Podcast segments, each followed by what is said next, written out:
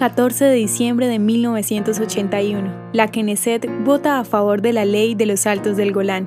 La Knesset decidió con 63 votos a favor anexar la porción de territorio de 1.200 kilómetros cuadrados tomado de Siria durante la guerra de junio de 1967. Así empezó el proceso legal para la anexión de los Altos del Golán al territorio soberano y la implementación de la ley israelí en la meseta que se ubica en la frontera entre Israel, Líbano, Jordania y Siria. El Partido Laborista organizó un boicot de la votación, pero ocho de sus miembros votaron en contra de su propio partido a favor de esta medida. Defendiendo sus acciones, el primer ministro Begin proveniente del partido Likud hizo referencia a las recientes declaraciones del presidente de Siria, Hafez Assad. Siria no reconocería a Israel por 100 años, aun cuando la OLP lo haya hecho. Numerosos intentos se han realizado para negociar la devolución del área siria, el último intento fue en 2010.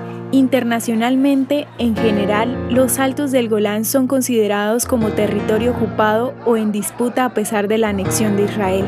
Sin embargo, en 2019, el presidente de Estados Unidos, Donald Trump, firmó un decreto reconociendo la soberanía de Israel sobre el área.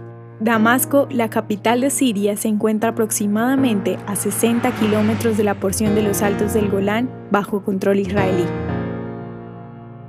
¿Te gustaría recibir estos audios en tu WhatsApp? Compartimos nuevos episodios todos los días. Suscríbete sin costo alguno ingresando a www.hoyenlahistoriadeisrael.com. Hacerlo es muy fácil. También puedes encontrarnos como arroba hoy en la historia de Israel en Instagram, Facebook, Spotify y otras plataformas digitales. Comparte este audio para que otros conozcan más acerca de Israel.